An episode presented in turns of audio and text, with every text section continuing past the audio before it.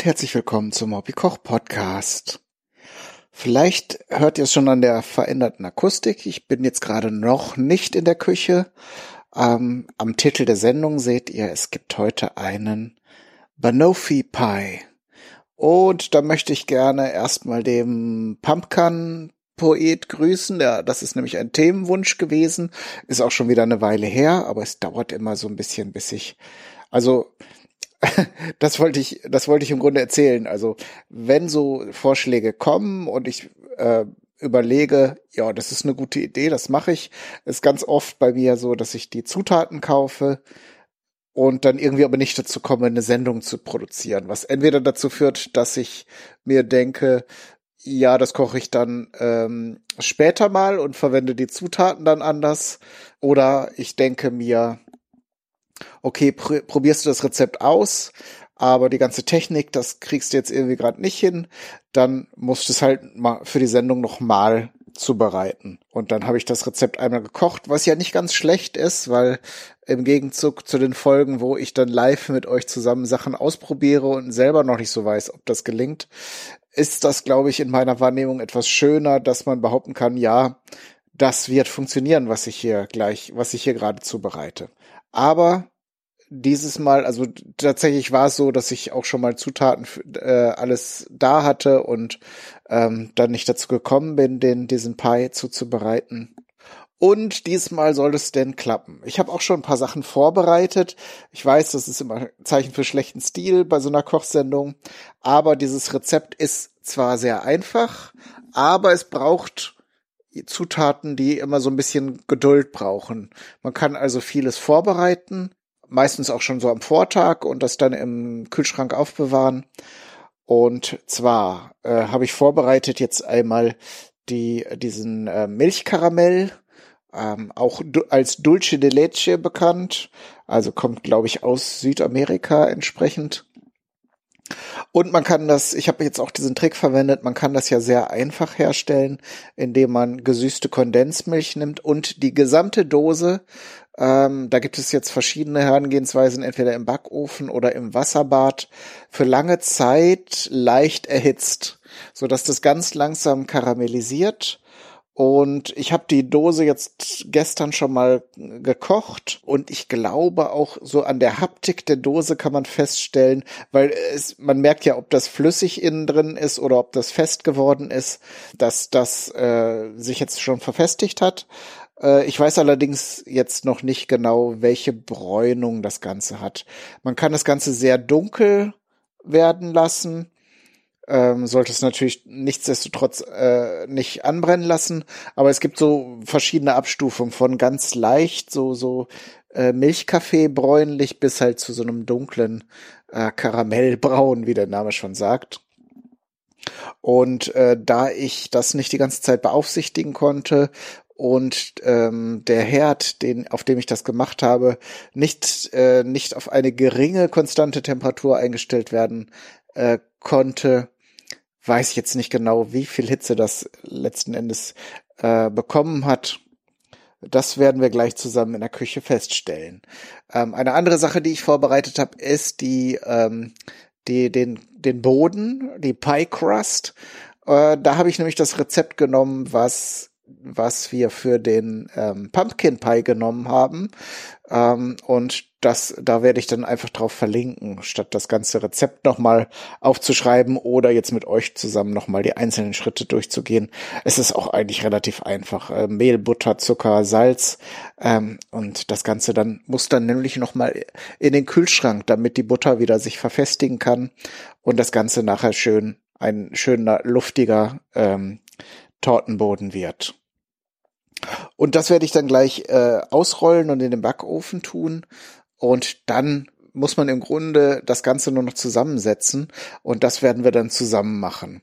Also ich werde jetzt nicht nochmal mit euch zusammen den Tortenboden ausrollen und in den Backofen schieben und dann machen wir wieder eine Pause, sondern ich melde mich wieder bei euch, wenn äh, der gebacken ist und dann setzen wir den Banoffee Pie zusammen. Ähm, vielleicht noch zur Geschichte.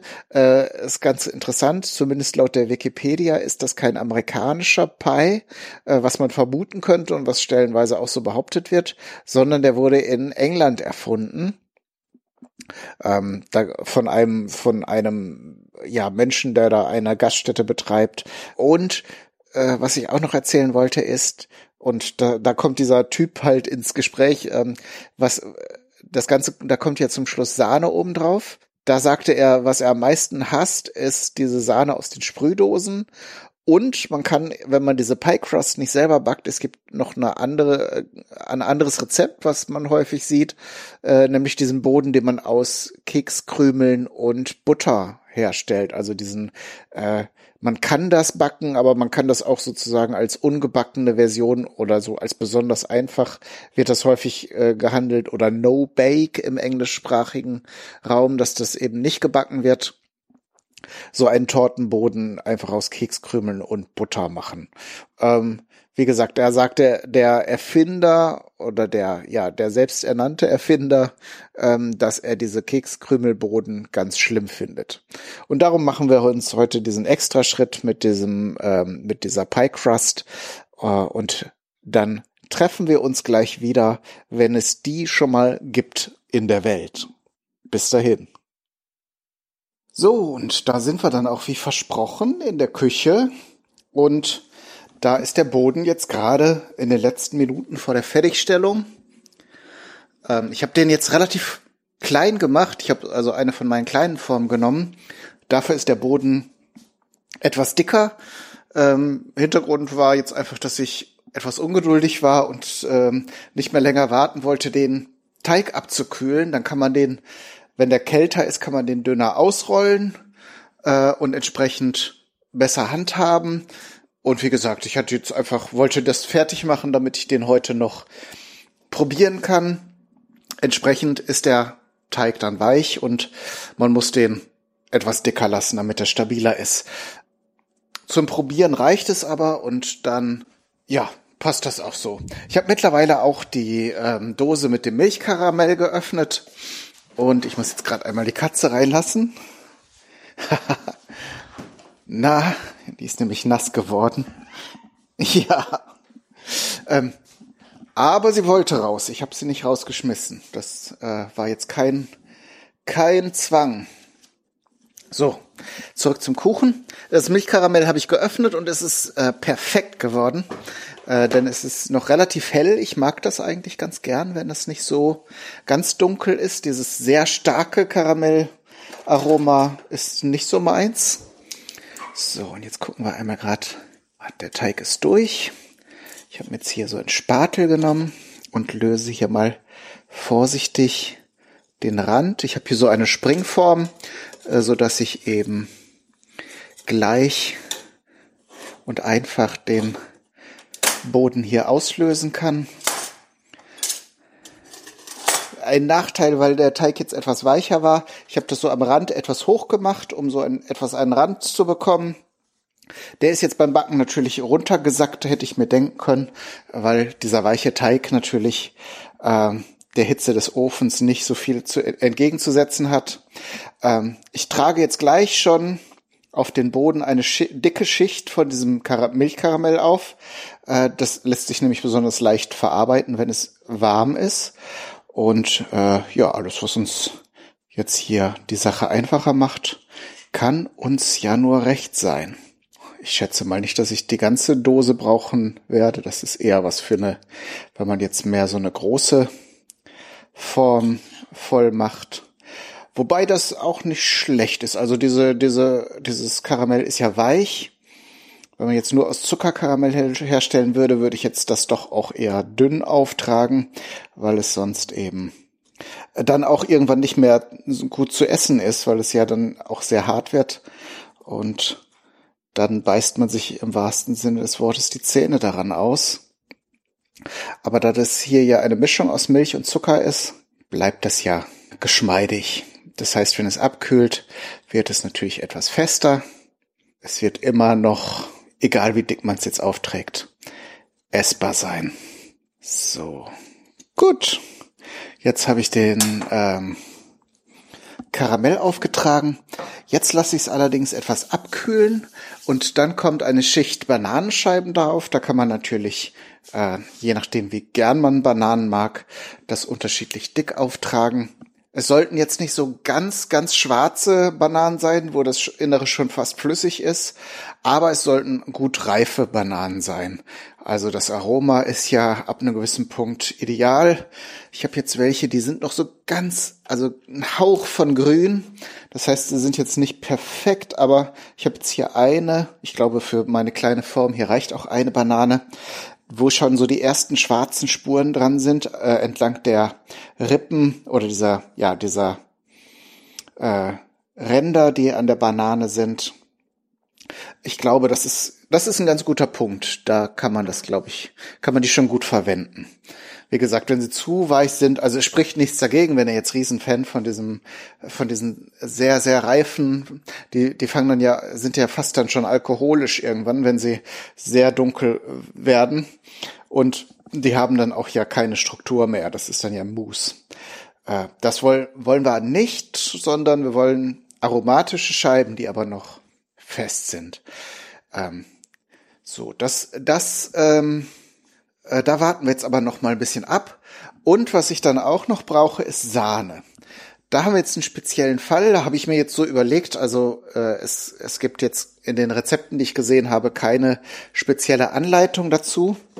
Fällt mir gerade ein, ich kann eigentlich auch schon mal den, den äh, Rührbehälter ein bisschen kühl stellen.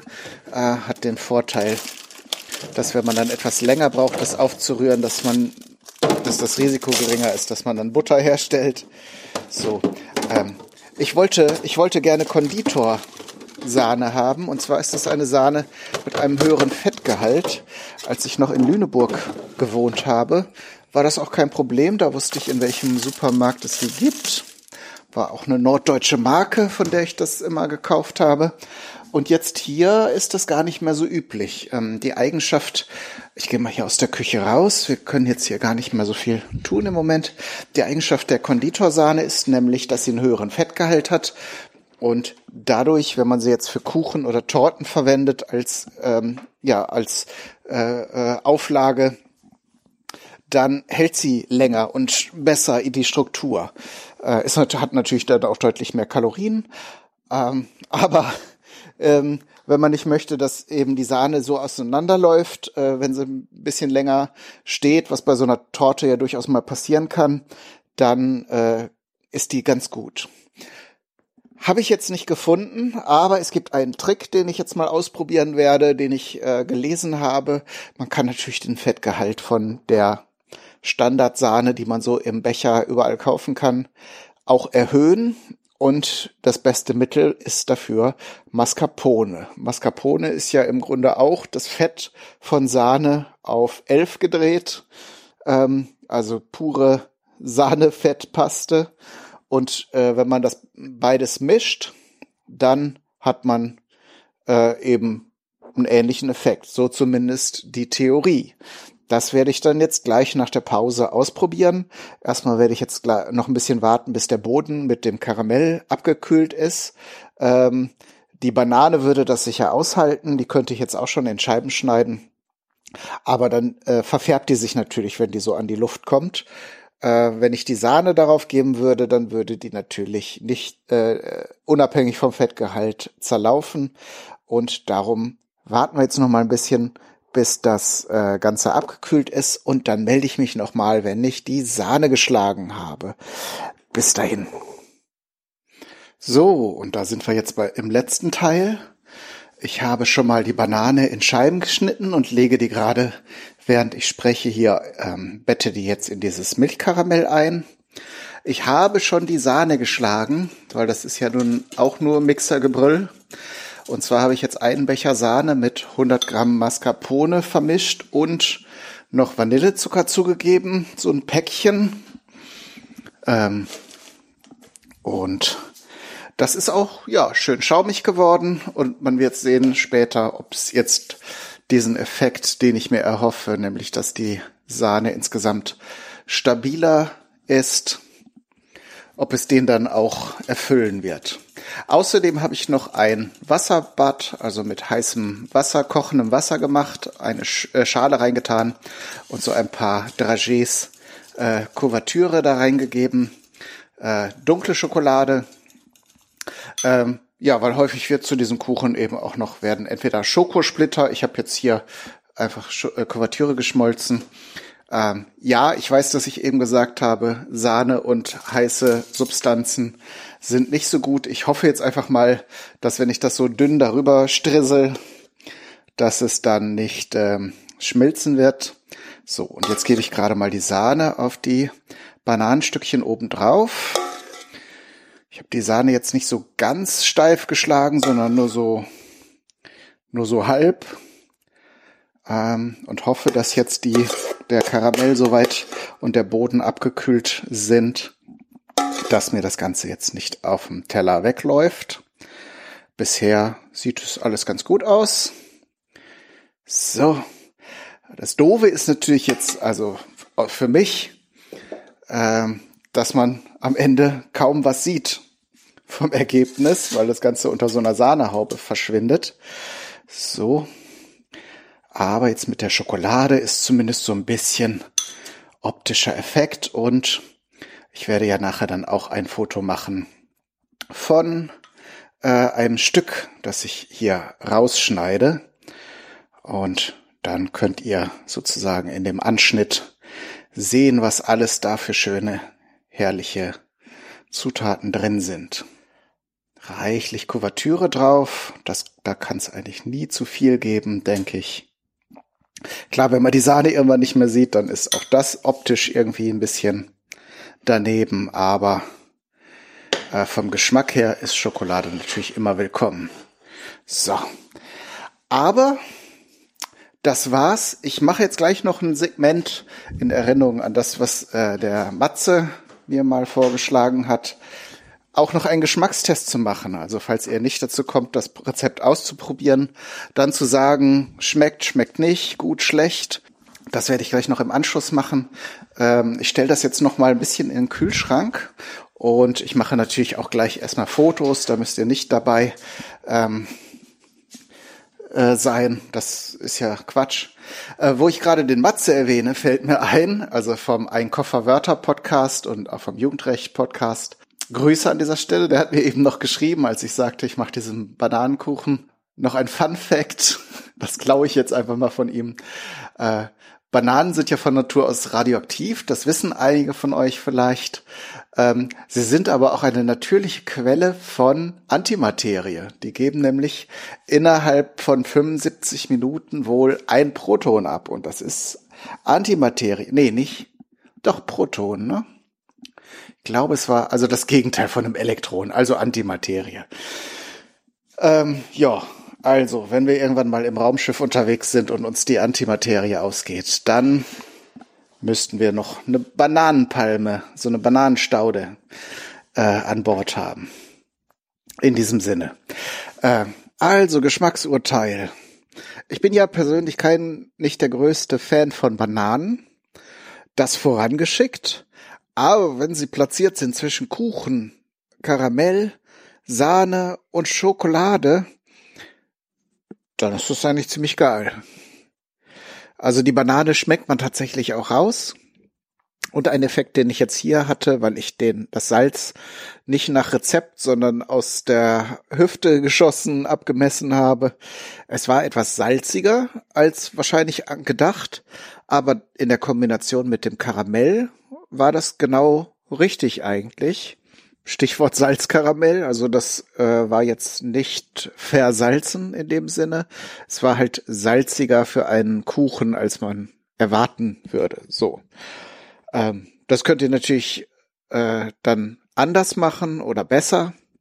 Oder ihr könnt es auch machen. Also wie gesagt, mir hat's ganz gut gefallen. War jetzt halt so ein Nebeneffekt. Ähm, ob die Sahne ähm, hält, können wir gar nicht so beurteilen, weil den habe ich, diesen kleinen Pie habe ich jetzt mit meiner Tochter äh, fast aufgegessen mit der Vicky. Der hat es auch sehr gut gefallen, hat sie vier oder fünf Mal gesagt. Dann glaube ich, dass das nicht nur so aus Höflichkeit war, sondern dass es ihr auch gefallen hat. Sie meinte übrigens, dass das Ganze auch ohne die Sahnehaube wahrscheinlich schmecken würde. Sie fand das, glaube ich, also ich habe jetzt ungefähr so dick wie die, äh, die anderen, die übrigen Schichten waren, nochmal Sahne drauf gemacht. Das kann man natürlich dicker oder dünner machen, je nach Geschmack. Ich fand es jetzt nicht übertrieben, ähm, aber natürlich war das jetzt nochmal eine ganze Menge Fett obendrauf. Wenn ihr da also ein bisschen behutsamer vorgehen möchtet oder das eben so fertig machen und auf den Tisch stellen und die Sahne extra, so dass äh, alle nach Geschmack sich die Sahne draufgeben können. Das ginge auch noch. Ähm, aber wie gesagt, insgesamt eine ganz feine Sache. Äh, wie lange es hält, kann ich gar nicht einschätzen, weil ich glaube, der ist ruckzuck dann auch aufgefuttert, der Kuchen. In diesem Sinne wünsche ich euch alles Gute, viel Spaß beim Nachmachen und Ausprobieren. Äh, bis zum nächsten Mal, euer Kai, Daniel, du.